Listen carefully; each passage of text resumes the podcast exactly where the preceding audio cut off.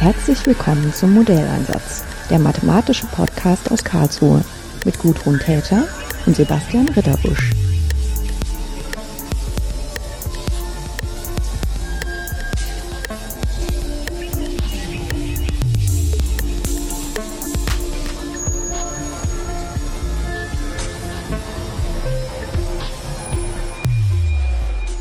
Schönen guten Tag, Jan-Martin Klinger. Wir sitzen heute hier in Siegen in einem Café gegenüber vom Bahnhof und wollen uns darüber unterhalten, wie das mit den Lerntheken in Ihrem Alltag als Lehrer ist. Ähm, vielleicht erstmal eine Frage. Ähm, wo arbeiten Sie prinzipiell und ähm, was sind Lerntheken? Ich habe ähm, bis vorletzte Woche noch an einer Gesamtschule im äh, Süden von Siegen gearbeitet und bin jetzt zum kommenden Schuljahr an eine andere Gesamtschule gewechselt und werde da ab nächster Woche meinen äh, Dienst antreten. Mhm. Und Lerntheken sind äh, eine Form von äh, Unterricht, die ich mitentwickelt oder mitgestaltet habe. Im Grunde kann man sagen, könnte man sagen, Lerntheken sind so eine Rahmenmethode um Mathematikunterricht durchzuführen. Genau, jetzt kam auch das Wort, was ich vergessen habe zu erfragen, weil ich es weiß. Mathelehrer. Mathelehrer. ja, aber es ist nicht nur Mathe, sondern auch noch. Ich bin Mathematiklehrer und außerdem Physiklehrer und Lehrer für Arbeitslehrer Technik. Mhm was immer das ist. In meinem Unterricht kam das nicht vor. Die meisten werden das vielleicht als Werkunterricht kennen, also so ein bisschen mit, mit äh, Werkzeugen umgehen, Holzarbeiten, Metallarbeiten und da sich so ein bisschen austoben. Geht dann mehr in Richtung handwerkliche Berufe später.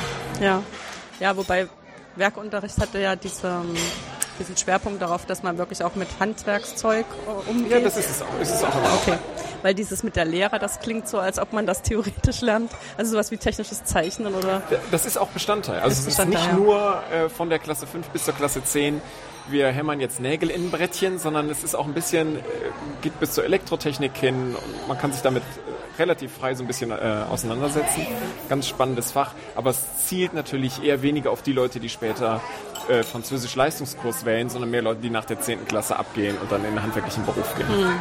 Ja, wobei ich glaube, da erübrigt sich auch die Frage, die es sonst bei Mathematik immer gibt, wofür soll das gut sein später? Weil man kann das vielleicht auch in seinen eigenen vier Wänden brauchen, ne? nicht nur für den Beruf. Genau. Ähm, wir überlegen ja in unserer eigenen universitären Lehre immer ganz häufig auch, wie wir das hinkriegen, dass Leute was lernen.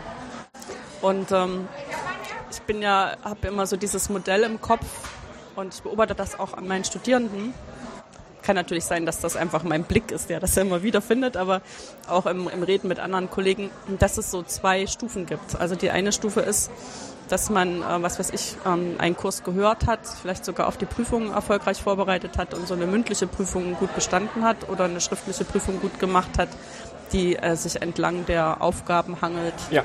die man halt vorher geübt hat aber dass es dann im Anschluss immer so noch eine Phase geben muss, wo man das, was ich, ich sage dann immer, das ist erstmal im Kopf, wo das im Bauch kommt. Also wo sozusagen diese ganzen Konzepte, die man da hat, die man irgendwie von der Oberfläche her verstanden hat, mhm. dass die an eine richtige Stelle rücken in so einem Wissensgeflecht. Ja. Also dass man so auch in der Lage ist, sich von der anderen Seite her demselben Ding zu nähern und das wieder zu erkennen. Um das jetzt mal ganz grob ausdrücken.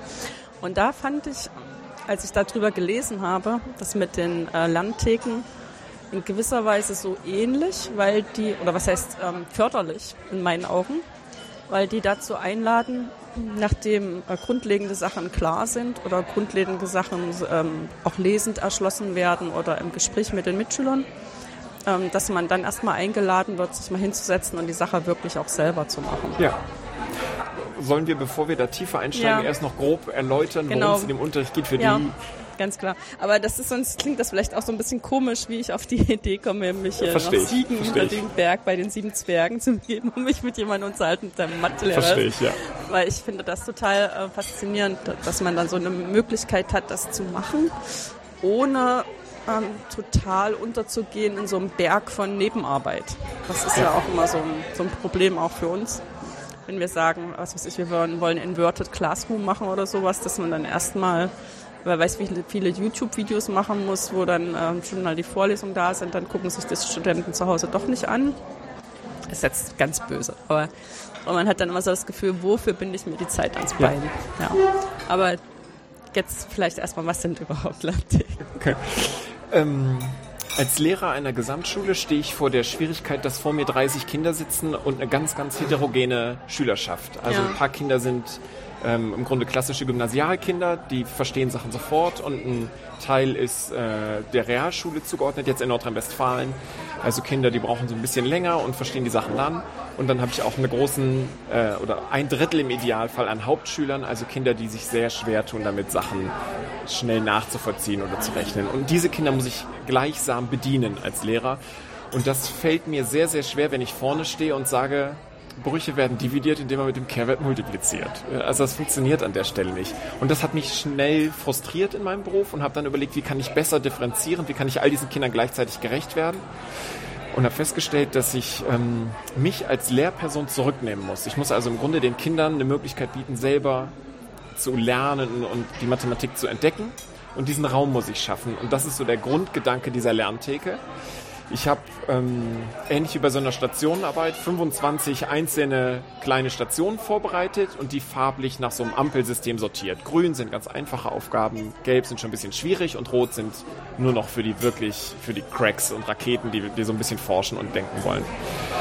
Ähm, und die kriegen die Kinder im Grunde dahingelegt. Wir machen eine kurze Einführung in so ein Thema, also irgendwie eine Woche vielleicht, dass man so ein bisschen schon mal gehört hat, wie funktioniert Zinsrechnung oder Prozentrechnung und ein Teil der Kinder hat das dann schon verstanden. Die sitzen da und sagen, alles klar, los geht's, wir wollen was tun. Ein paar wird sagen, okay, wir haben eine Idee, aber so richtig verstanden haben wir noch nicht. Und ein Teil der Kinder hat nach fünf Minuten aufgehört mit zuzuhören. Die sagen, ich habe ich hab gar keine Ahnung, wovon sie da eigentlich sprechen. Und dann höre ich auf, vorne an der Tafel zu stehen und entlasse die Kinder in, in diese Lernumgebung, diese Lerntheke.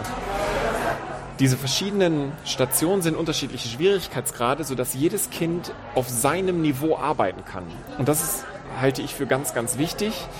Ähm, weil ein Teil der Kinder, wenn er unterfordert ist, wird sich langweilen und, und verliert den Spaß an Mathematik. Und Kinder, die grundsätzlich überfordert sind, die nichts verstehen, die sitzen auch da und sagen, Mathe habe ich gehasst wie die Pest. Das kennt man so aus unserem Umfeld, dass Leute ja. sagen, Mathe war mal ein Hassfach in der Schule. Und das gibt's nicht, wenn ich als Lehrer den Kindern die Möglichkeit biete, auf ihrem Niveau zu arbeiten. So, und das ist so in wenigen Sätzen grob die Lerntheke. Ja, dann werden da wahrscheinlich ähm, also wenn man das äh, Kollegen erzählt, werden ja auch solche Fragen kommen, wie stellt man dann sicher, dass die Schülerinnen und Schüler im Unterricht dann auch wirklich was tun und dass sie, was sie da tun, auch richtig tun, nicht, ja. dass sie sich selber was Falsches beibringen.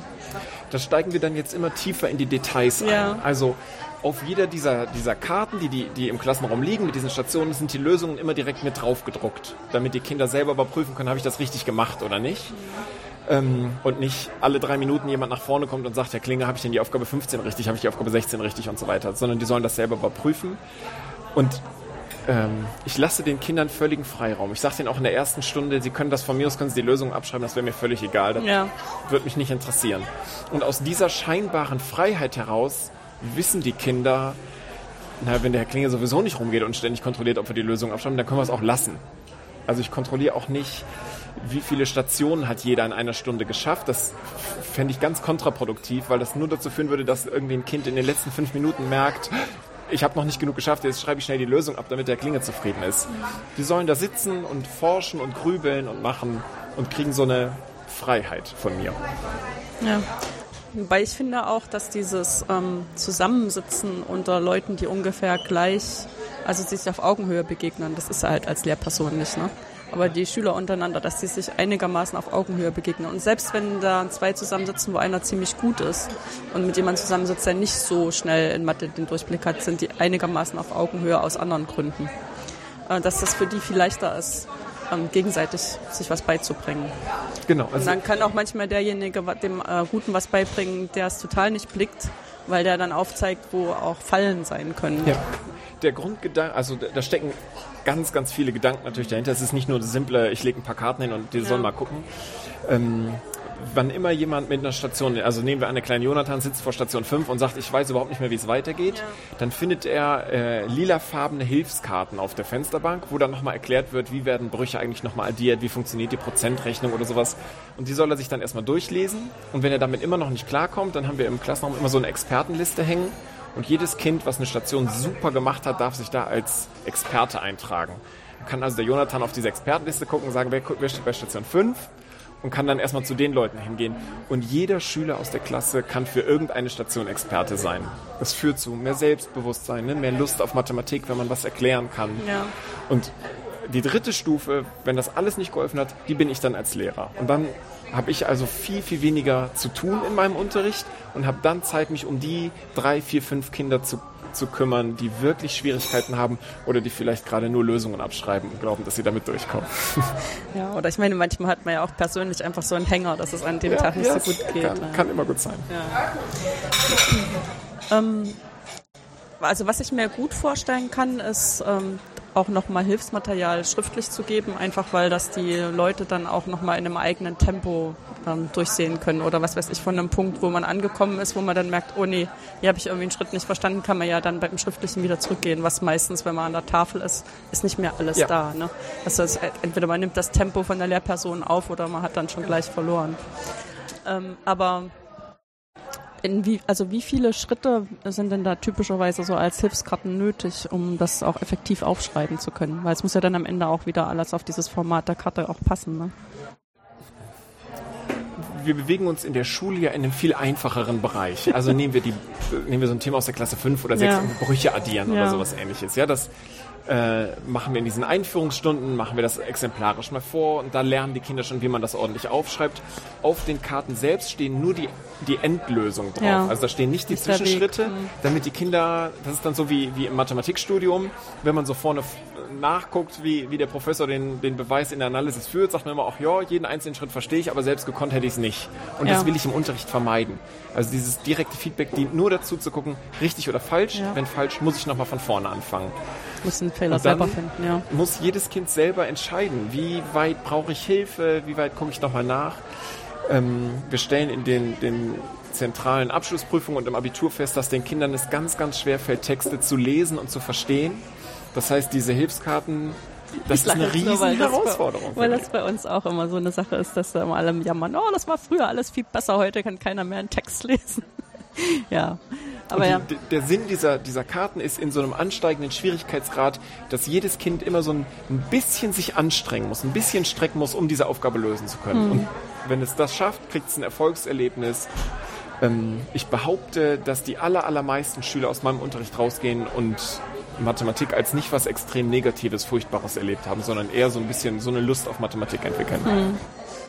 Ich habe ja auch so diese stille Meinung, die natürlich absolute nicht Expertenmeinung ist, weil ich überhaupt nichts diesbezüglich studiert habe, sondern nur aus dem eigenen Erleben kommt, ähm, dass wir mit unserem Mathematikunterricht den äh, Schülerinnen und Schülern so als ersten Schritt, wenn die in die erste Klasse kommen, irgendwie abtrainieren, so ihre eigenen Fähigkeiten, die sie vorher selbstverständlich benutzt haben, äh, zu trauen, äh, solche Sachen, die was mit Rechnen zu tun haben, rauszukriegen. Also natürlich können Kinder, die noch nicht in die Schule gekommen sind, im Wesentlichen nicht so viele Zahlzeichen. Also die können vielleicht auch so ein 30-Schild lesen oder sowas, ja. auf den Moment bezogen auch interpretieren. Aber die können auch schon mit halben Torten hantieren. So, das können die eigentlich. Und dann reden wir denen erstmal ein, so, ihr kommt jetzt in die Schule, jetzt müsst ihr die Zahlzeichen lernen und dann müsst ihr lernen, wie das Addieren geht und so. Und, ähm, und dann ähm, vergessen die irgendwie, dass sie das im Prinzip eigentlich können, dass das nur immer wieder noch auf eine andere Stufe gehoben wird im Unterricht. Und ähm, habe ich sozusagen aus dem, was Sie jetzt sagen, dass man immer so diesen Anspruch haben muss, von dem, was Sie jetzt haben, müssen Sie selber einen Schritt weiterkommen. Das ist eigentlich das, was die natürlicherweise gerne machen. Ja, ja, ja, glaube ich auch. Ja. Und die, die Hürde darf nur nicht zu hoch sein. Also ja. wenn es frustriert, und ich, ich erwarte ja. nicht von jedem Kind, dass es da sitzt und sagt, in meiner Freizeit löse ich Mathematikaufgaben und finde das total spannend. Ja. Überhaupt nicht. Sondern es müssen Hürden sein, die zu bewältigen sind. Im, Im Unterricht, auch das sind dann wieder so zahlreiche Details, 25 Karten und, und reduzierte Aufgaben ist für ein Kind im Allgemeinen leichter zu bewältigen, als zu sagen, wir haben ein Schulbuch. Mein Mathematiklehrer hat früher immer gesagt, wir haben unendlich viele Seiten mit unendlich vielen Aufgaben. Das hat uns nicht so richtig motiviert. Das ja. war so, oh, egal wie da viel wir gearbeitet nicht, haben, es ging immer noch weiter und weiter. Mhm. Und bei denen ist das alles andere ist ausgeblendet. Ja, man kümmert sich um nichts anderes als diese eine Station und man weiß, nach den 25 kriegen die auch nicht, wenn die schneller sind, noch ein extra Arbeitsblatt von mir, um sie zu bestrafen, sondern das bleibt genau dabei. Ja. Ja, ich meine, das andere ist natürlich, also ich, da stößt das in meinem Kopf wieder was an, ähm, dass wir manchmal, also auch in der Universität, so diese Tendenz haben, wir haben eine relativ komplexe Sache, die wir äh, beibringen wollen. Und da denken wir, wir machen das den Schülerinnen und Schülern einfacher, wenn wir das in möglichst viele kleine Teilschritte zerlegen und dann reden wir nur noch über diese Teilschritte. Wenn die aber nicht verbunden sind mit dem, ich stehe hier und will dort an das Ende und das hat den und den Grund, dass das schön ist, wenn ich an das Ende komme, äh, dann werden über diesen vielen Teilschritten, ähm, werden die erstens frustriert und zweitens mal bleibt das auch im Kopf nicht hängen. Und ähm, wenn Sie jetzt über diese Lernstation reden, dann habe ich ja schon so ein bisschen das Gefühl, das könnte wieder dieses Klein-Klein sein, ne? dass man dann irgendwie nur immer an, an einzelnen Stellen bleibt und das, das muss trotzdem eingebettet bleiben. Die, die Gefahr besteht womöglich, ähm, die, wir haben in der Mathematik einfach vorgegebene Oberthemen. Also in der Klasse 7 ja. muss ich mich mit der Prozentrechnung auseinandersetzen. Das ist den Kindern völlig klar und dann versucht man so ein bisschen klar zu machen, ich hoffe, dass der Umgebungsraum ja. Lärm jetzt nicht zu. Vielleicht beenden die die Kaffeemaschine gleich mal wieder. ähm, wir waren stehen geblieben bei zu viel Klein-Klein. Ja, genau. Also die, die, das grobe Thema ist vorgegeben und dann gucke ich, dass ich mich innerhalb dieser Lerntheke von verschiedenen Richtungen aus dem so ein bisschen annähere. Ja. Aber für die Kinder ist nur relevant oder in erster Linie relevant, kann ich dieses Problem, vor dem ich sitze, lösen oder ist es so viel, viel, viel zu schwer? Und dann habe ich auch erlebt, dass Kinder da eine Doppelstunde an einer einzigen Station sitzen, manchmal allein, manchmal zu zweit und grübeln. Und da denke ich als Lehrer, das ist doch Wahnsinn. Also jemand in der achten, neunten Klasse, der 90 Minuten über ein Problem grübelt und nicht sofort sagt, erklären Sie mir einfach die Lösung, ich, Hauptsache ich habe was im Heft stehen. Das ist das Beste, was es überhaupt gibt. Also so Kinder werden, egal vor welchen Problemen sie in ihrem ganzen Leben stehen werden, werden nicht sofort um Hilfe schreien, sondern erstmal versuchen zu grübeln, probieren. Ganz, ganz, ganz toll. Hm. Ja, zumal das ist ja auch ein bisschen so eine Lehre, die dann nicht nur für Mathematik trägt, sondern für so allgemeine Dinge, wo man erstmal in Ruhe drüber nachdenken muss, ähm, wo stehe ich, wo will ich hin, was habe ich eventuell für Möglichkeiten und dann unterschiedliche Sachen probiert und feststellt, das funktioniert nicht, das ist vielleicht eine dumme Idee, da habe ich mich irgendwie, weiß ich nicht mehr so richtig, wie ich das jetzt weitergehen soll. Ne? Und ähm, es ist auch bei uns immer so ein bisschen die, die Theorie, die ich vertrete, ähm, wenn wir ein Mathematikstudium machen, dann hat ja jeder einzelne Student oder Studentin haben ja ihren ganz persönlichen Gang gemacht, von denen dann nur so in den ersten zwei Jahren das so einigermaßen homogen ist, was es noch nicht mal ist, weil jeder, der es vorträgt, trägt es wieder ein bisschen anders vor. Trotzdem nennen wir die alle Mathematiker. Mit welchem Grund eigentlich? Was haben die bei uns gelernt? Und die haben natürlich nicht gelernt, was weiß ich, welche numerischen Verfahren gehen für die und die Sachen. Das haben die auch gelernt. Aber eigentlich haben die gelernt, wie setze ich mich hin und denke über ein Problem so nach, dass ich mich nicht selbst frustriere und das irgendwie einigermaßen realistisch gelöst kriege. Ne? Und dann ist es, ich wünsche mir dann auch manchmal, dass das äh, mehr so eine allgemeine Technik wäre, die alle Leute aus der Schule mitnehmen. Dann sagen wir immer, dass dafür bildet die Schule manchmal nicht so gut aus. Ja, aber wenn man das selber erlebt, dass sich Leute so festbeißen, ich finde auch selber, Doch, das ist Also das ist für mich das, die, die Schüler haben ja zum Teil recht, dass sie sagen, bestimmte Aspekte dieses Mathematikunterrichts brauchen die in ihrem Leben nie wieder. Da Ja. würde ich auch keinem widersprechen. Aber die Fähigkeit zu denken und Probleme zu zerlegen und zu grübeln und auszuprobieren, das ist etwas, was die, was Mathematikunterricht kennzeichnen sollte. Und wenn ich das bei den, bei den Kindern erlebe, ganz, ganz, ganz toll. Und dann ist egal, was die später beruflich machen. Ja, wobei ich denke auch manchmal Leute, die so sagen, sie haben das, was sie im Unterricht in Mathematik später nie wieder im Leben gebraucht, die belügen sich da auch so ein bisschen. Also, dass ich, ich das neulich bei einer Krankenschwester wieder so gedacht. Ich dann dachte, nee, das mit den Wahrscheinlichkeiten zum Beispiel und der Prozentrechnung, das benutzt du jeden Tag. Ja. Aber für dich ist es halt eingebettet in den medizinischen Kontext und damit ist es für dich Medizin. Ne? Aber eigentlich ist es Mathematik und wenn du das in der Schule nicht richtig verstanden hättest, würdest du ja ganz schön dumm dastehen. Ja, ich möchte auch, dass meine Krankenschwester später weiß, wie viel Prozent NaCl-Lösung. Ja, ja. Also solche Sachen, äh, weil man dann halt im Kopf behalten hat, irgendwelche komischen Beweise am Dreieck, die man dann später Ja, ja. so nicht macht. Ja. Wenn man nicht gerade Handwerker ist. Das dann stimmt. muss man manche und, Sachen und dann doch doch wird es machen. in den, in den höheren Klassen schwieriger zu sagen, wann hat, äh, wann begegnet mir jemand, der zum letzten Mal Logarithmus benutzt hat, dann wird es dann schon ein bisschen haarig. Ja. Wobei bei Logarithmus kann man auch sagen, das ist so ein bisschen so eine schöne Übung, ähm, von einer Skala in eine andere Skala zu gehen. Ne? Und dann festzustellen, dass man da ziemlich viel Freiheit hat, ähm, Sachen sich einfacher zu machen, wenn man diesen Übergang so hinkriegt und so. Und ich meine, Logarithmus kommt wenigstens auch nochmal vor, wenn es so mit Dezibel und sowas gerechnet wird. Und da kann man dann wieder sagen, ja, Mensch, das ist doch aber ein Logarithmus. Weißt du nicht mehr, wie das war? Wenn's, wenn das um 10 plus ist, ist das mit 10 multipliziert. Ich wollte den Logarithmus jetzt gar nicht schlecht machen. Nee, nee, aber man stellt dann häufig fest, man bringt irgendwie so ein Beispiel, was erstmal so ein bisschen absurd klingt oder so. Ich meine, es gibt ja auch ganz viele Leute, die sagen, beim Dreisatz sind sie ausgestiegen. Wo ich dann immer denke, ihr armen Menschen, ihr keine Proportionalitätsrechnung könnt, wie kommt ihr durch ihren Alltag? Und da denke ich immer, das ist Quatsch. Die sind halt mit dem ausgestiegen, was ihnen irgendwie angeboten worden ist. Ne? Aber müssen sich dann immer wieder so durchwursteln, weil sie es ja doch dauernd brauchen. Ja. Wobei ja, äh, ich denke halt auch, ganz unterschiedliche Ausgangspunkte für jedes einzelne Thema anzubieten, an dem man was lernen kann. Ist bestimmt auch eine Sache, die man im Klein-Klein von so einer Lerntheke aufnehmen kann und die dann trotzdem das, sozusagen das Wissen so mosaikartig ein bisschen zusammensetzt.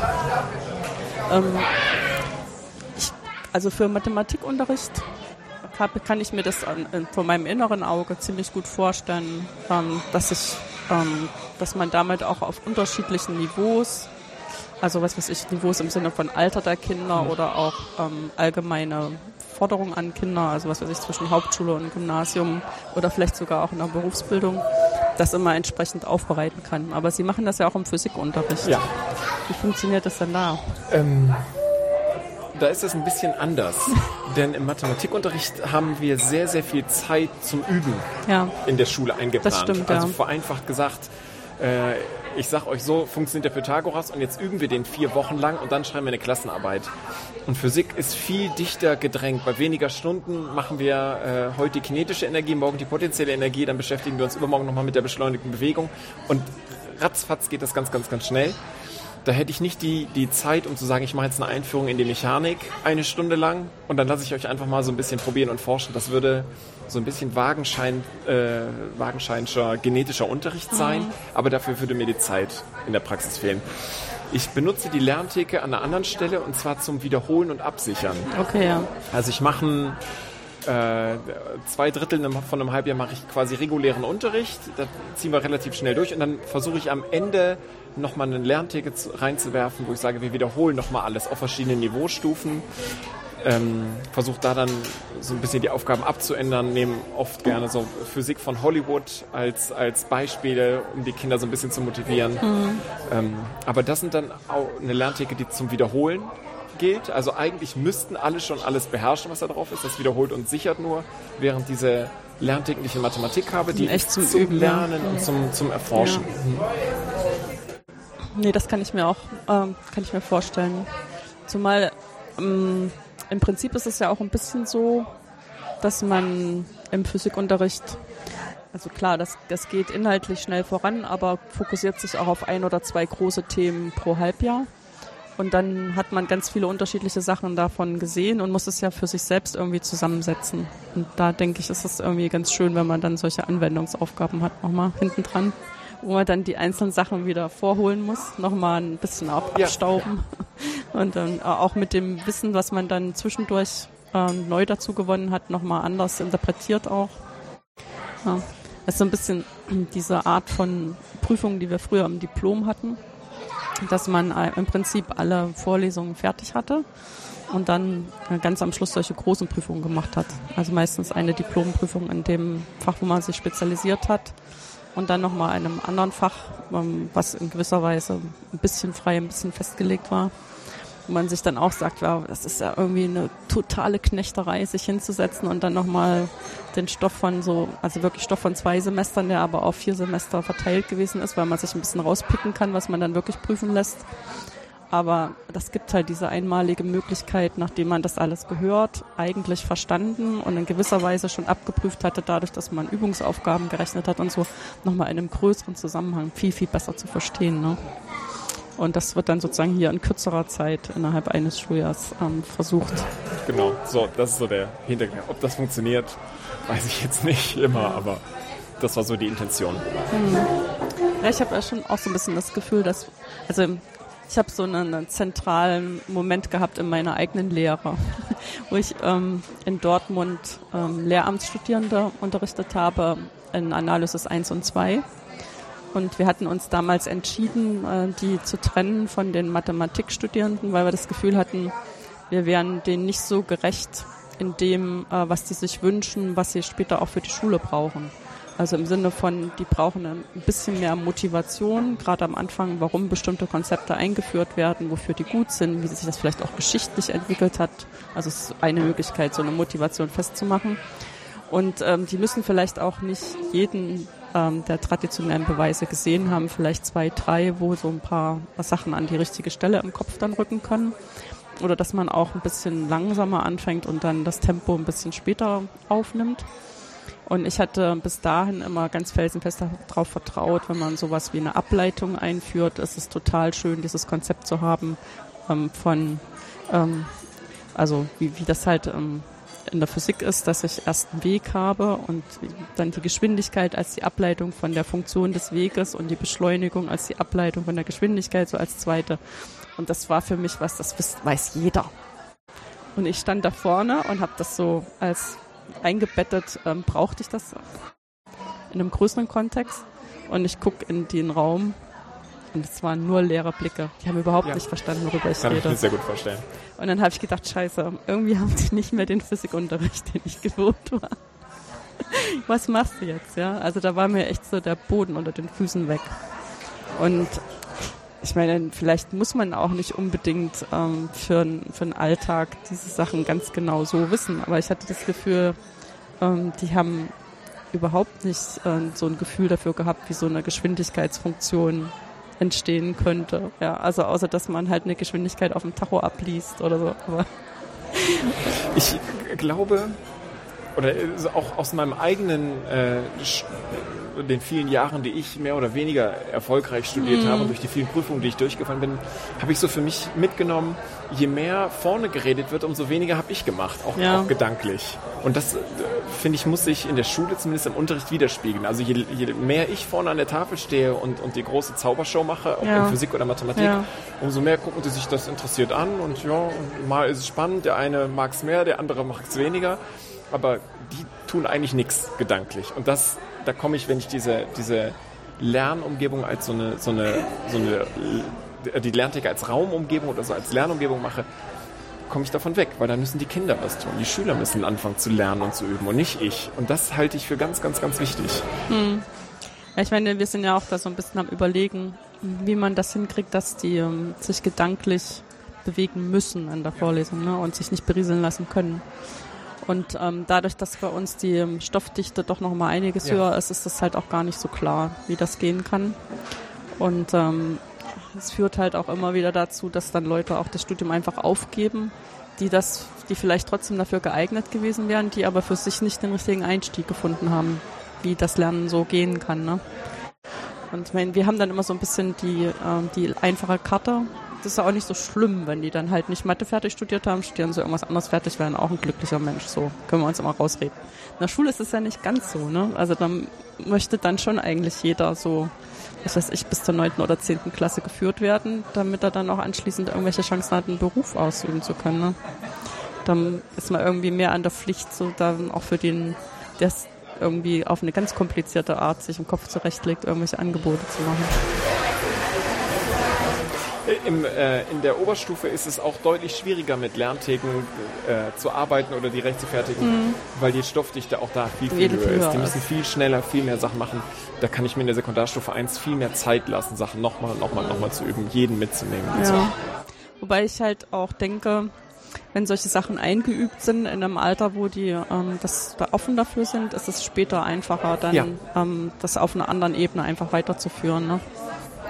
Zumal wenn die, wenn durch so eine, hoffe ich, positive Lernatmosphäre.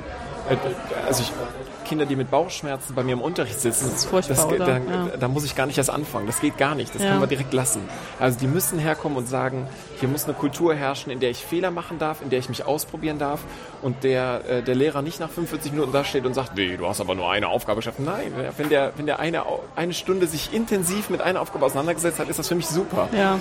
Ich muss trotzdem als Lehrer irgendwann zu dem Punkt kommen, dass wir sagen, so, dann und dann müssen wir das Thema beenden, bis da muss alles fertig sein. Aber erstmal zu gucken, so eine Lust auf Lernen und auf, auf Mathematik und auf Rumprobieren zu entwickeln. Mhm. Und das als Basis ermöglicht dann später auch zu sagen, jetzt gucke ich mir mal kompliziertere Beweise an und die gibt der mir jetzt vor einfach. Mhm. Ich muss sagen, ich habe jetzt vorhin so schlecht darüber gesprochen, wie wir den Einstieg in den Matheunterricht machen. Der ähm, Unterricht in der Primarstufe von unseren eigenen Kindern war aber so, dass ich höchste, also wirklich Hochachtung hatte vor allen, das waren meistens Lehrerinnen, äh, die unsere Kinder hatten, wie die das geschafft haben, halt diese ganz heterogenen Kinder alle begeistert zur Schule gegangen ja. sind. Absolut, die haben es echt toll gemacht. Ähm, der Bruch bei uns war mehr so dann ans Gymnasium. Und da ist es vielleicht auch tatsächlich so, dass es, dass die Gymnasiallehrer es ein bisschen einfacher haben, sich einzureden, ähm, dass die Kinder vor ihnen alle gleich sind. Und dass man dann sozusagen, ja, da man die ja auch auf was hinführt, wenn die dann Abitur machen, müssen die sowieso studieren, dann müssen die auch mit diesem Frontalunterricht klarkommen. Und alles andere ist nur Eierpapaya. ich weiß, oder weiß ich, ähm, gibt ja auch so Hoffentlich hören jetzt keine erzürnten Gymnasial-Mathematiklehrer ja, absolut, zu. Absolut, wer, wer, sich getroffen fühlt. Es ist ganz also gar nicht persönlich gemeint. Es ist ja auch immer so, man hat ja selber immer nur so einen Ausschnitt und man nimmt ja auch Verhalten von anderen Personen immer nur durch sich selbst gefiltert wahr. Ähm, so dieser Stil, hier ist mein Stil und nicht anders, finde ich im Matheunterricht tat mir total weh. Weil für mich ist Mathematik halt auch mein Hobby. Und dann will ich nicht, dass da irgendwie Leute geknechtet werden im Denken. Also das geht doch gar nicht. Und ähm, das ist halt irgendwie, so war das halt in der Primarstufe gar nicht, ne? weil da ist völlig klar, die Kinder sind alle total anders. Alle müssen irgendwie in diesen vier Jahren bestimmte Grundfertigkeiten lernen, ohne die sie aufgeschmissen sind in unserer Gesellschaft. Und das geht emotional, das geht zwischen den Kindern, wird ganz viel gemacht. Und Tatsächlich ist mir es dann später aufgefallen, dass es auch damit zusammenhing, dass die ganz wenig Frontalunterricht gemacht haben. Also, das ist noch, wir haben ähm, diese Lerntheken mit Kollegen immer weiterentwickelt mhm. und überlegt, wie können wir das noch verbessern und was fehlt hier da und dort noch und haben dann irgendwann gesagt, wir wollen versuchen, in jeder Lerntheke mindestens ein Spiel reinzubringen. Ja. Also so eine Form von Memory beispielsweise ja. oder irgendwelche anderen Formen von Spielen. Weil wir gedacht haben, das ist so ein Aspekt, den die, die in der Grundschule viel präsenter ist. Dieses einfach mal so ein bisschen nicht immer mit der drohenden Klassenarbeit im Nacken da zu sitzen, sondern ja. mal einfach eine Runde Mau Mau in der Mathematik-Variante zu spielen oder sowas. Ganz, ganz schön. Macht den Kindern auch sehr viel Spaß. Ja. Ich meine, Teile davon äh, gibt es ja manchmal noch bei Leuten, die so Kopfrechnen als Bankrücken immer noch mit ähm, Gläsern, also mit, mit Tränen in den Augen. Das ja. waren ihre Höhepunkte im Matheunterricht, wo man sich dann auch sagt, ja, das ist ja so voll. Der, äh, der letzte bleibt stehen am längsten, ne? Wird am längsten geknechtet. Furchtbar. Eigentlich furchtbar. furchtbar, aber das war halt dieses spielerische Element, was dann trotzdem das Wichtigere ja, dabei war. Ich oder versuche so Spiele zu entwickeln, wo hinterher keiner mit Tränen dasteht und von allen als der Depp der Klasse betrachtet wird. Ja. Ja. Ähm, was hat Sie denn eigentlich dazu gebracht, dass Sie Mathelehrer werden wollten? Das klingt jetzt ganz profan, aber meine Mutter hat damals gesagt, weißt du, ich glaube, aus dir könnte ein guter Lehrer werden. Und dann bin ich da so ein bisschen reingestolpert. Aber das ist wie so manche Entscheidungen, die man so im Leben getroffen hat. Man guckt so rückblickend da drauf und sagt, ich weiß so richtig gar nicht, wie ich da reingekommen bin aber ganz unbegabt bin ich nicht, hat sich jetzt in den letzten zehn Jahren herausgestellt. Ja, nee, ich meine, diese... Aber es ist keine, also es ist bei mir keine Leidenschaft, dass ich irgendwie schon als Kind da saß und Mathematik unglaublich großartig fand mhm. und so. Das, da ziehe ich mir jetzt vielleicht den Ärger nee. des einen oder anderen Zuhörers zu, aber das ist Mathematik, ich finde das total toll und ähm, erlebe und das glaube ich kann auch ist auch so ein zentraler Bestandteil meines Unterrichts wenn man eine Sache beherrscht, dann entwickelt man eine Liebe dafür. Und dafür muss man aber viel üben und viel trainieren. Und das ist manchmal einfacher als andersrum. Also konkret im Unterricht stehe ich vor den Kindern und erzähle denen, Mathematik ist ganz toll, weil erstens, zweitens, drittens und versuche sie zu überzeugen. Oder lasse ich das erstmal beiseite. Wir lernen, wie man Mathematik beherrscht, wie man das macht und kann hinterher drauf gucken und sagen, da steckt schon eine gewisse Form der Ästhetik dahinter. Ja, aber das kann man eben erst in dem Moment, wo man irgendwo ein bisschen weiter oben steht im Kopf genau. und sich so ein bisschen umschauen kann. Ne? Oder wo, wo dann auf einmal auch so Parallelen auftreten zu anderen Sachen. Ja. Also ich bin jetzt begeisterter von der Mathematik, als ich es wahrscheinlich vor 15 Jahren gewesen bin. ja, weil das ist ja umso besser. Ich meine, manchmal ist es ja auch tatsächlich so, dass andere Leute von außen einen klareren Blick haben. Wobei ich denke auch dieser Tipp, also man hat selber das Gefühl, man weiß, was man jemandem zumutet, wenn man sagt, wird Lehrer, weil man so selber durch die Schule gegangen ist, Lehrer kennt Ja. und äh, alle. Ich meine, das ist wahrscheinlich auch so eine Krux, dass dann immer alle denken, sie können mitreden, wenn es ums Lehren geht und um die Schule, ne? Weil alle Experten sind. Alle waren schon mal in der Schule. Ja, ich meine, und ich denke, ein Vorteil davon, äh, Lehrer zu werden, ist auch, dass man es meistens in der Nähe von seinem äh, Herkunftsort auch tun kann. Das hat, Lehrer zu sein hat ganz viele Vorteile. Es hat auch ganz, ganz viele Nachteile. Ich, ich glaube, das Wichtigste ist, dass man Kinder gern hat. Das ist so erstmal die Grundvoraussetzung. Und alles andere Ja, okay. findet sich dann schon. Ja, man muss sie irgendwie ansprechen können, ne? Ja, ja, aber also jeder hat so den einen oder anderen Lehrer vor Augen, wo man sagt, was hat der da eigentlich zu suchen? Und da gibt es auch immer wieder Menschen, die die Kinder einfach nicht mögen. Und da fragt man sich, ist es wegen der Ferien oder wegen des Halbtagsjobs oder was ist so dahinter? Also jeder, der Kinder nicht gern hat, der sollte nicht Lehrer werden. Ja, das ist, das klingt so, als ob das so die erste Erkenntnis war. Aber ich glaube, manche Leute machen sich da echt nicht so richtig Gedanken vor und denken, das kriegt man schon irgendwie hin. Also einfach, weil man als Schüler ja erlebt hat, wie ist ein Ja. Lehrer, ne? Und dann denkt man, das, das kann ich auch. Ja. Bis man sich dann erstmal überlegt, was, was es dazu eigentlich wirklich braucht und was von der anderen Seite. Ja. Ich meine, ähm, als Sie sich entschieden haben, Lehrer zu werden, haben Sie wahrscheinlich Mathe und Physik zusammen studiert Ja. als Fächer. In welcher Stadt? Nochmal? Ich Wo haben Sie Mathematik studiert? In äh, Ludwigsburg, an der. Pädagogischen Hochschule in Ludwigsburg. Ganz toll, kann ich äh, nur empfehlen. War äh, unglaublich toll. Sehr praxisnah und Technik dann als drittes Fach. Ja.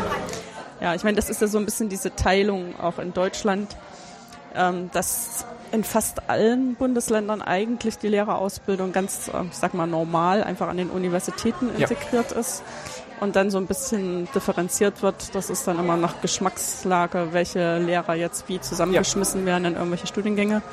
Und das nur, ich denke eigentlich nur noch Baden-Württemberg. Ich meine auch. Ja, sich leistet, dass es eigene pädagogische Hochschulen gibt, wo halt ähm, alle Lehrpersonen ausgebildet werden, die nicht ausschließlich in der Gymnasialstufe eingesetzt werden sollen. Aber also, ich würde denken, dass in den letzten Jahren der Unterschied kleiner geworden ist, weil die Zahl der Praktika, die die Lehramtsstudenten machen müssen, in ganz Deutschland angewachsen ist. Also das war, als ich studiert habe, war das, äh, da war Ja. so das, das, was herausgestochen ist an Ludwigsburg, war, dass die haufenweise Praktika uns äh, angedient haben, während die anderen Unis mehr so, jo, ihr kommt noch genug, früh genug in die Schule, macht mal erstmal. Naja. Ja, wobei ich, wir haben das ja auch ähm, in Karlsruhe, dass wir Gymnasial-Mathelehrer auch mit ausbilden an unserer Fakultät. Und das hat sich in den letzten zehn Jahren auch dramatisch verändert. Also das war es, weil es vorher eigentlich mehr so war, dass die Fachausbildung also bestimmt zu 80 Prozent ähm, ausgemacht hat, ist die Ausbildung dazu, dass man wirklich pädagogische Fähigkeiten hat und dass man auch schon mal in der Universitätszeit üben darf, hat sich ähm, sehr verändert. Für uns ist das, wir verstehen, dass das richtig ist, aber wir haben eigentlich gar keine Lehrpersonen dafür. Verstehe ich. Da wird dann immer so getan, als könnten das dann die Leute, die dann später im Referendariat auch helfen zur Seite stehen, alles so mitmachen. Das ist natürlich ein bisschen Augenwischerei. Ich würde immer jedem Praktikanten empfehlen, so viel und so schnell wie möglich zu unterrichten, wie irgendwie geht. Und dann merkt man das ganz schnell. Und im Idealfall merkt man es, bevor man sein Staatsexamen hinter sich gebracht hat und da sitzt und sagt, was habe ich jetzt fünf Jahre meines Lebens verschwendet. Ja, ja, da muss man dann krampfhaft nach einem Job in der Verwaltung suchen und nicht so viel mit Kindern zu tun hat, sondern nur anderen Lehrern sagen kann, ihr müsst das aber so und so machen. ja, ich meine, das ist ja zum Glück tatsächlich so, dass das dann auch nicht unbedingt eine Sackgasse ist, aber ja, vielleicht nicht unbedingt in den Schuldienst zu gehen dann. Ja, ja. Ja. Ähm, von, ich meine, dass Ludwigsburg und dann irgendwo anders in Deutschland zu arbeiten, ist das irgendwie, was haben Sie für Erfahrungen gemacht, ähm, wie das dann so aufgenommen wird? Weil es, ich, ich stehe da immer noch fassungslos davor, dass wir tatsächlich in Deutschland ähm, unterschiedliche Ausbildungen zum Lehrer haben. Wobei ich immer denke, irgendwie ist es auch okay, aber wir müssten dann auch so ein bisschen die Gelassenheit haben, dann uns auch gegenseitig zu glauben, dass das okay ist. Ne? Ähm, ja, ich habe nicht so richtig positive äh, Erfahrungen so- gemacht. Das war mehr, als wäre ich aus dem Ausland gekommen. Ja. Ich, ähm, wie gesagt, komme von einer pädagogischen Hochschule, sehr viel Wert auf Didaktik und Pädagogik und drei Fächer.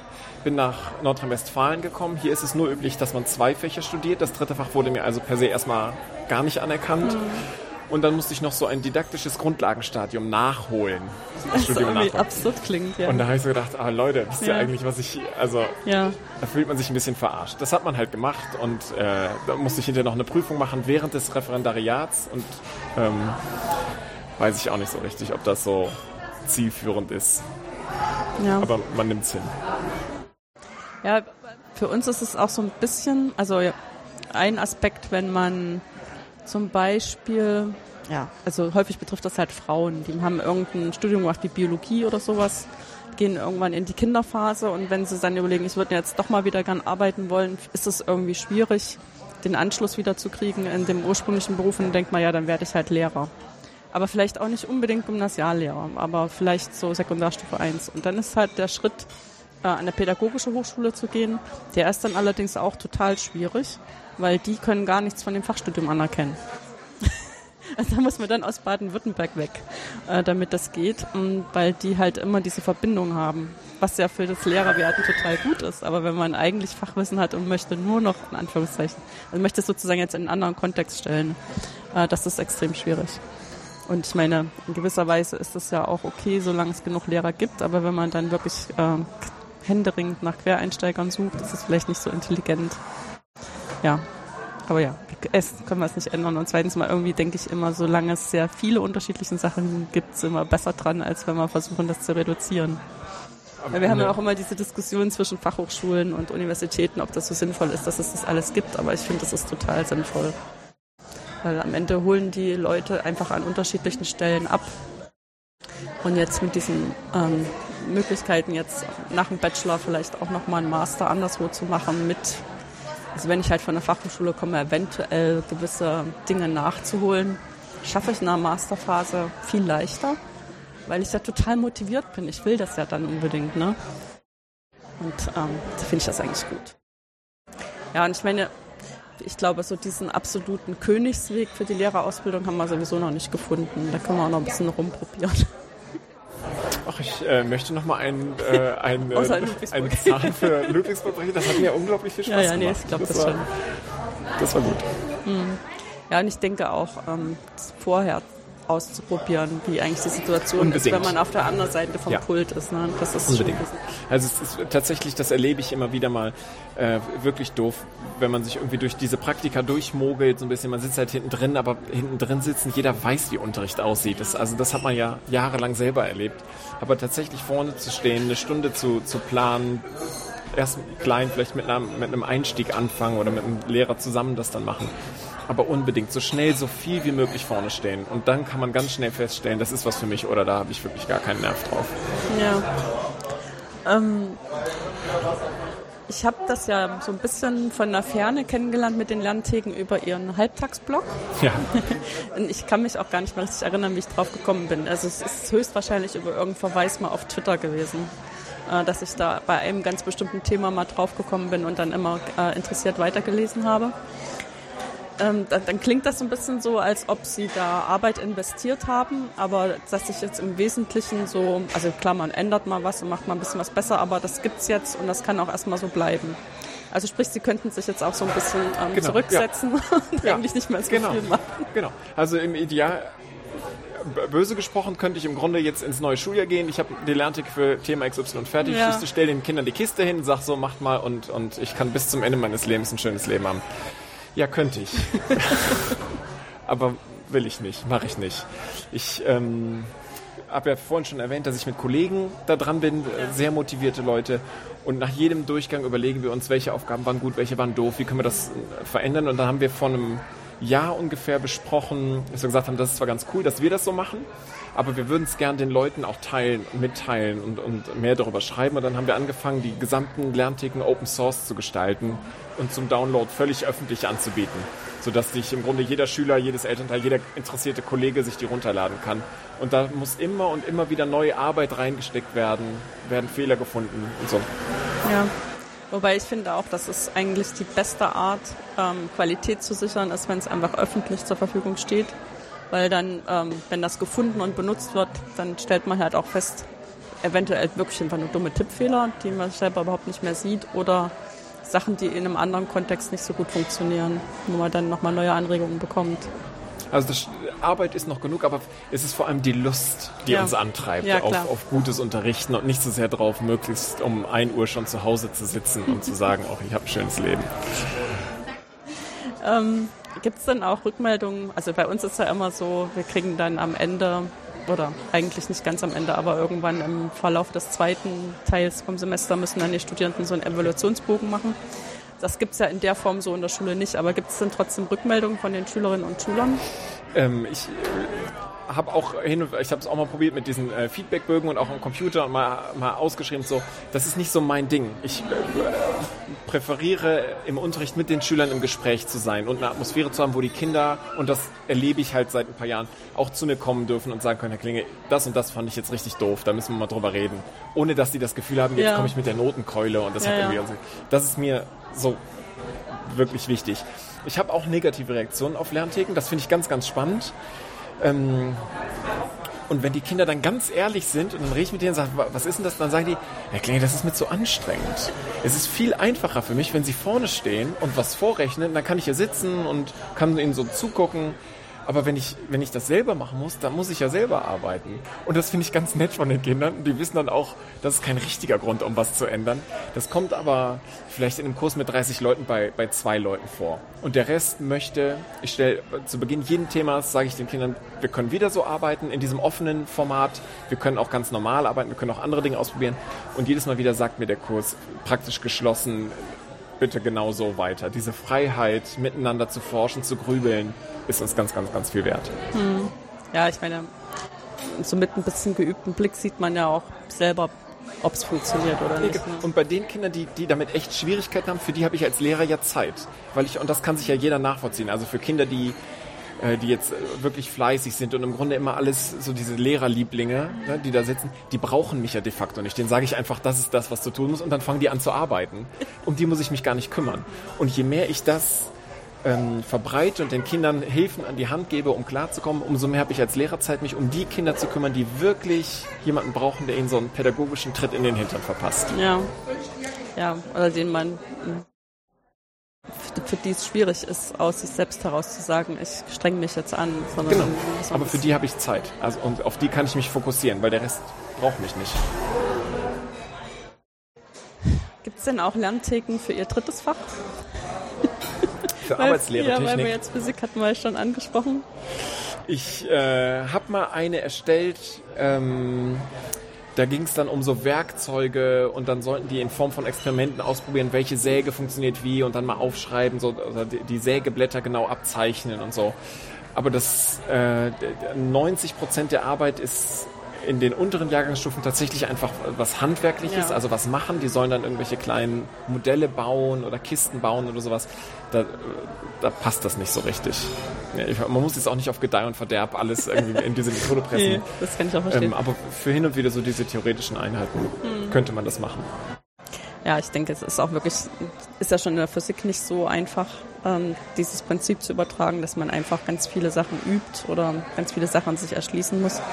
Ich denke halt auch bei diesen angewandten Sachen, wo man wirklich das Zeug in die Hand nehmen muss, dann muss man halt das Zeug in die Hand Das nehmen. muss Und dann man einfach guckt machen. Also man guckt muss- man sich am Ende an, ist es jetzt was geworden, das Bauteil oder nicht. Ich muss halt zehnmal löten, dann weiß ich, wie löten geht. Aber da brauche ich dann keine Karte, die mir sagt, so geht's. Ja. Ähm, Gibt es denn einen großen Unterschied darin, wie die jüngeren Schülerinnen und Schüler das annehmen und wie die Älteren damit arbeiten? Nee. Die Jüngeren kennen das oft noch von der Grundschule, weil die Grundschulkollegen, für die ist das überhaupt nichts Neues. Die, die können auch gar nicht anders arbeiten als so, so stark differenziert. Ähm, und die Älteren, wenn sie dann irgendwann daran gewöhnt sind, so zu arbeiten, genießen das dann mehr. Den kann ich auch mehr Freiraum lassen. Da brauche ich viel, viel weniger Instruktionen. Also ein, ein Punkt, der, der dann hin und wieder ge gefragt wird, ist, wie, wie sichert man denn jetzt ab, dass alle Kinder auch das Richtige haben? Und dann habe ich mir angewöhnt, in den letzten zehn Minuten, so irgendwie nach einer bestimmten Zeit, in den letzten zehn Minuten von einer Stunde zu sagen, heute ist Station 1 die Station des Tages, die müssen bitte alle gemacht haben heute, wenn man schon irgendwie drei Wochen in so einer Einheit drin Ja. ist. Und dann nehme ich mir die letzten zehn Minuten, werfe die über den Beamer an die Wand und dann reden wir darüber, wie löst man die. Und dann haben alle Kinder, können nochmal überprüfen, habe ich das genau so und so. Und in den höheren Klassen haben die Kinder irgendwann gesagt, Herr Klinge, können wir diese Sicherungsphase lassen? Das ist totaler Quatsch. Wer es nicht verstanden hat, der ist ja schon direkt bei Ihnen gewesen. Und alle anderen haben es doch. wir, haben, wir können ja auf den Lösungen sehen, ob wir es richtig haben oder nicht. Wir brauchen diesen Sicherungsquatsch nicht. Und das finde ich ganz spannend, auch diese Entwicklung zu sehen. Die Kinder werden eigenständiger und selbst, also in ihrer Eigenverantwortung werden die, kann man denen mehr zutrauen. Ja. Ganz toll. Ja, und werden die sozusagen auch so ein Stück erwachsen, ne? Genau. In, in der ja, Mathematik. Ja, gibt es denn jetzt noch was, was Sie selber erzählen möchten, was Sie an Ihren, Ihren, Ihrer Arbeit sehr begeistert? Oder was Sie sich wünschen würden? Was ich mir wünsche, wir haben ähm, mit meinen Kollegen zusammen den Deutschen Lehrerpreis gewonnen. Das müssen wir uns aber ein bisschen ist immer ein bisschen peinlich dafür. Und zwar die Kombination aus, wir haben die ganzen Lernmaterialien Open Source gemacht und uns natürlich viele Gedanken gemacht. Und wir haben es ähm, geschafft, die Brücke zu schaffen zwischen analogen Karten, die im Unterricht liegen, und einem digitalen Sprung in, in hoffentlich womöglich irgendwann mal eine digitale Schule. Und haben ähm, da bieten die Karten auf einem iPad oder sowas dann die Möglichkeit, die, die Hilfskarten direkt einzublenden oder Lernvideos ähm, einzublenden, wo dann nochmal erklärt wird, so und so geht diese Station los. Und wir haben es in diesem Rahmen geschafft, einige Lerntheken zu übersetzen für Kinder, die nach Deutschland gekommen sind, die mit der Mathematik keine Schwierigkeiten haben, aber die Sprache nicht verstehen. Die können also auf Knopfdruck sich bei einigen Lerntheken einfach eine Übersetzung einblenden lassen.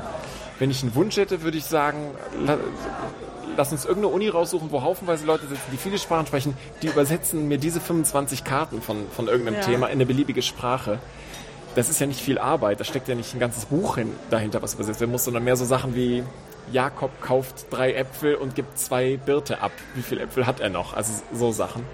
Das wäre was, wo ich denke, das wäre richtig toll, wenn man, wenn man die Sachen nicht nur in so einem Open Source Format hätte, sondern dann auch noch in verschiedenen Sprachen. Ich meine, wir sind ja auch immer so ein bisschen dran, dass wir manchmal diese deutsche Formulierung auch zu, äh, zu kompliziert machen und dann an einfaches Deutsch, was dann eventuell auch so ein Anknüpfungspunkt ist für Leute, die Deutsch noch, noch lernen. Also es gibt Leute, die halt ähm, eigentlich Deutsch von Kind auf gelernt ja, ja, haben und es trotzdem noch schwer finden, aber andere Leute, die halt Deutsch als zweite Fremdsprache lernen, äh, als zweite Sprache lernen, äh, für die ist dann halt so ein einfacheres Deutsch mit kurzen Sätzen und so ein bisschen klarerem Satzaufbau die einfachen Sätze in Deutsch würde ich noch selber hinbekommen. Aber wenn es um eine arabische oder rumänische Übersetzung ja, geht, dann. Das ist irgendwie schwierig, ja. Ja, wobei diese einfachen Sätze auf Deutsch eignen sich dann vielleicht auch tatsächlich ähm, einfacher zum Übersetzen.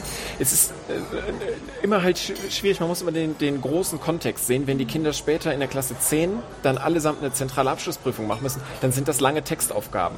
Und die müssen, müssen lernen, nach und nach das zu machen. Und das sehe ich ähm, im Hinblick aufs Abitur ganz, ganz kritisch, dass, die, dass es im Grunde ja immer verkleidete Aufgaben sind. Der Taschenrechner wird immer komplizierter, das heißt, die Texte müssen immer schwieriger werden. Für jemanden, der sprachlich Schwierigkeiten hat, ist ein Mathe-Abitur eine echte Herausforderung. Und nicht, weil die Mathematik so schwer ist, sondern weil die Texte so absurd kompliziert gebaut sind. Ja, und ich meine, es ist auch andersrum, wenn man dann selber in der Lage ist, also in der Situation ist, äh, mit anderen Leuten zusammenzuarbeiten, muss man denen ja auch ein Problem erklären können. Also sprich, ich muss auch selber so einen Text ähm, so machen können, dass andere Leute daraus schließen können, äh, was ist eigentlich das Problem. Das ist auch nicht so einfach. Also stelle ich auch selber immer wieder fest, obwohl ich das schon so lange Jahre mache, äh, dass das auch so eine eigene Kunst ist. Dass ich dann immer ein bisschen festzuhalten, wirklich erstmal anzufangen, wo der Anfang ist. Was ist die Situation? Wo will ich hin? Was bilde ich mir ein, könnte der richtige Weg sein. Da muss ich dann auch schon mal ein bisschen vorsichtig sein, weil es vielleicht gar nicht stimmt.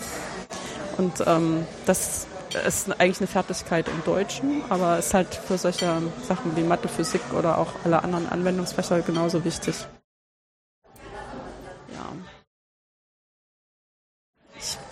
Würde sagen, dann ist das vielleicht ein ganz guter Moment, unser Gespräch zu beenden. Vielen Dank. Mir fallen keine Fragen mehr ein. Nee, mir fallen keine Fragen mehr ein, die ich jetzt aufzeichnen will. Äh, ich bedanke mich ganz herzlich, dass Sie sich die Zeit genommen haben für das sehr, Gespräch. Sehr gerne. Und wünsche natürlich, äh, dass sich ähm, noch vieles erfüllt von den Wünschen rings um die Lernthemen. Vielen, vielen Dank.